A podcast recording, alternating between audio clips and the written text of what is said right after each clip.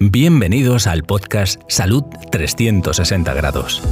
En esta plataforma digital encontrarás reflexiones sobre la salud y la enfermedad con un enfoque integral. Es decir, vemos la vida humana desde una óptica multidimensional, integrando el área mental, emocional, física, espiritual, social y vocacional. El podcast despliega una serie de pensamientos y consejos con una visión de la vida en 360 grados como quien mira un reloj de manecillas que marca el tic-tac de cada día. Dado que el nivel del estado de salud de una persona es extremadamente complejo, el doctor Solís nos ayuda a descubrir y corregir factores determinantes de la salud. Cada semana nos invita a oír pensamientos, reflexiones, temas de actualidad y entrevistas con el objetivo de mejorar la calidad de nuestra salud.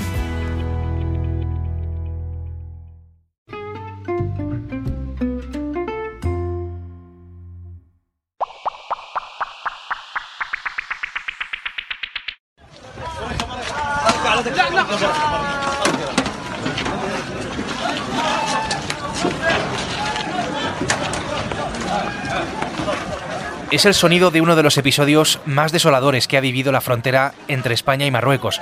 Al menos 37 personas muertas, 37 subsaharianos que estaban intentando cruzar ilegalmente a Melilla. Una tragedia con un papel muy importante de las fuerzas policiales marroquíes. نحن كمهاجرين وطالبي اللجوء ندين ونستنكر ما قامت به القوات المغربية على وجه الخصوص باستخدامهم العنف المفرط تجاه المهاجرين باستخدامهم العصي والهراوات والرصاص المطاطي والغاز المسيل للدموع ودحس البعض منهم بالسيارات القوات الأمنية ودفع ودفعهم من أعلى السياج Este es Hussein, de Sudán, uno de los amigos de los migrantes que saltaron la valla fronteriza de Melilla el viernes pasado. Junto con un centenar de personas, Hussein protestaba este lunes delante del centro de estancia temporal de la ciudad autónoma por la muerte de varias personas que trataron de entrar en suelo español. Las cifras oficiales hablan de 23, pero varias ONGs ya elevan la cifra a más de 30. Hussein denunciaba en árabe que la gendarmería marroquí había usado palos, porras, balas de goma y gases lacrimógenos para contener a los migrantes. Es miércoles, 29 de junio. Soy Ana Fuentes. Hoy en el país, ¿qué ha pasado en la valla de Melilla?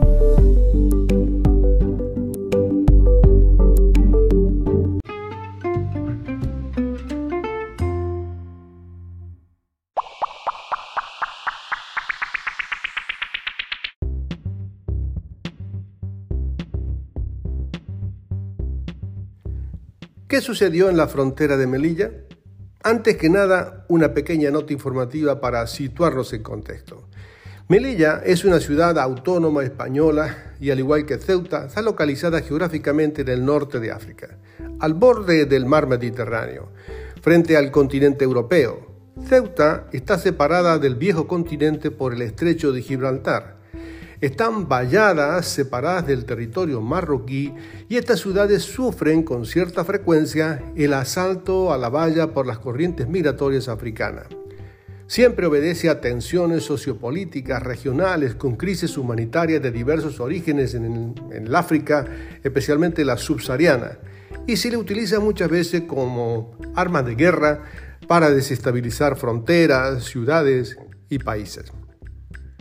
Personalmente he vivido en el Hospital Regional de Ceuta olas migratorias con múltiples heridos colapsando los servicios sanitarios de la ciudad, así como saturación del centro de estancia temporal, conocido como el CETI, donde quedan alojados temporalmente hasta regularizar la documentación según la ley migratoria. Melilla sufre el mismo fenómeno. En esta oportunidad el asalto se localizó en esta ciudad.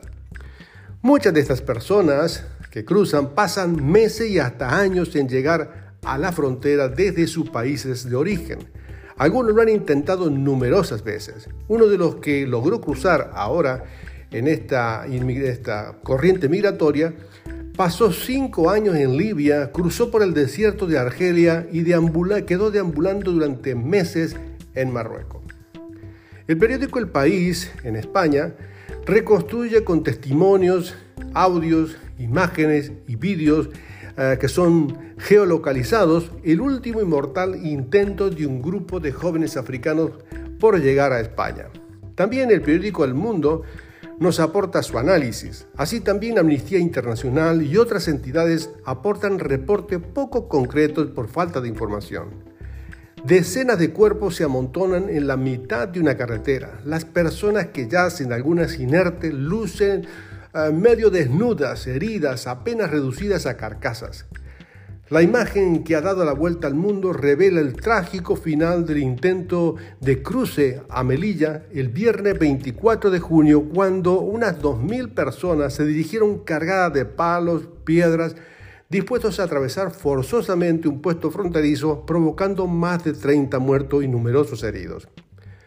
Recientemente, en la misma semana de esta tragedia, recibimos la noticia de otra tragedia, pero del otro lado del Atlántico, por el tráiler en Texas, que pasó por dos controles de seguridad en los Estados Unidos sin que se detectara los inmigrantes dentro del contenedor.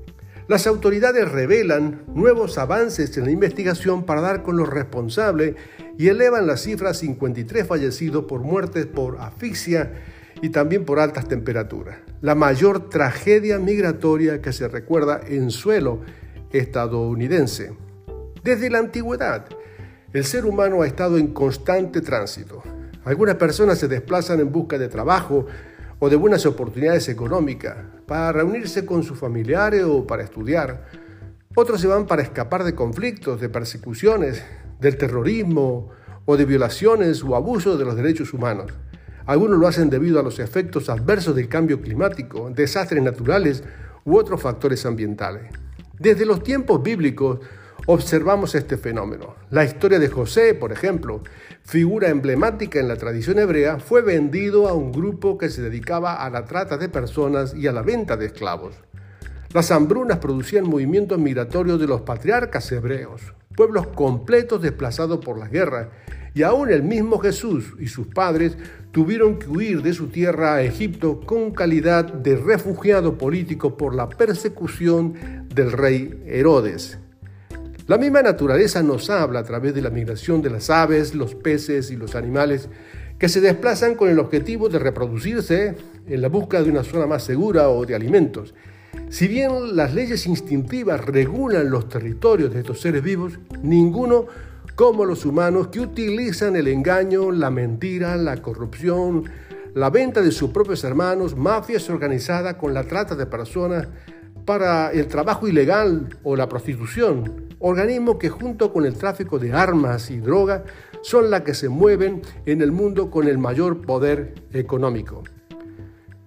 En el 2020, el número de migrantes internacionales, es decir, personas que residen fuera de sus países de nacimiento, alcanza a los 272 millones en todo el mundo. Asia acoge un 30%, Europa otro 30% y América un 26%, casi la totalidad concentrada en estos tres focos.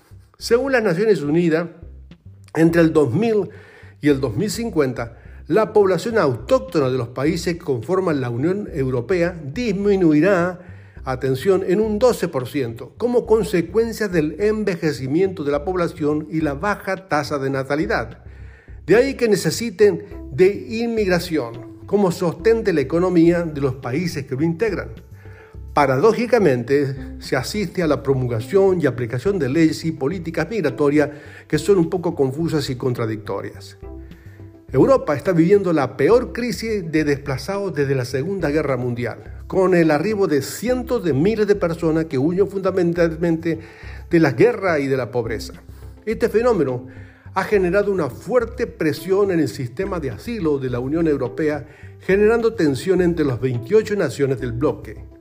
La tragedia humana a la que asiste el Mediterráneo evidencia una vez más la ausencia de una conciencia política con capacidad real por parte del viejo continente, en particular de la Unión Europea, para darle solución a esta compleja crisis migratoria. Ahora, se añade la guerra en Ucrania, que ha obligado a desplazar al menos 5.400.000 personas en busca de protección en otros estados europeos, según los últimos datos difundidos por ACNUR, que es el Alto Comisionado de Naciones Unidas para los Refugiados. Sin lugar a duda, estos son signos y síntomas de un mundo enfermo con grandes desequilibrios sociales provocados por el egoísmo, la codicia, la mentira, la ambición de poder, la corrupción. La mayor crisis de las naciones de este mundo es la incapacidad para poder verse reflejado en el prójimo.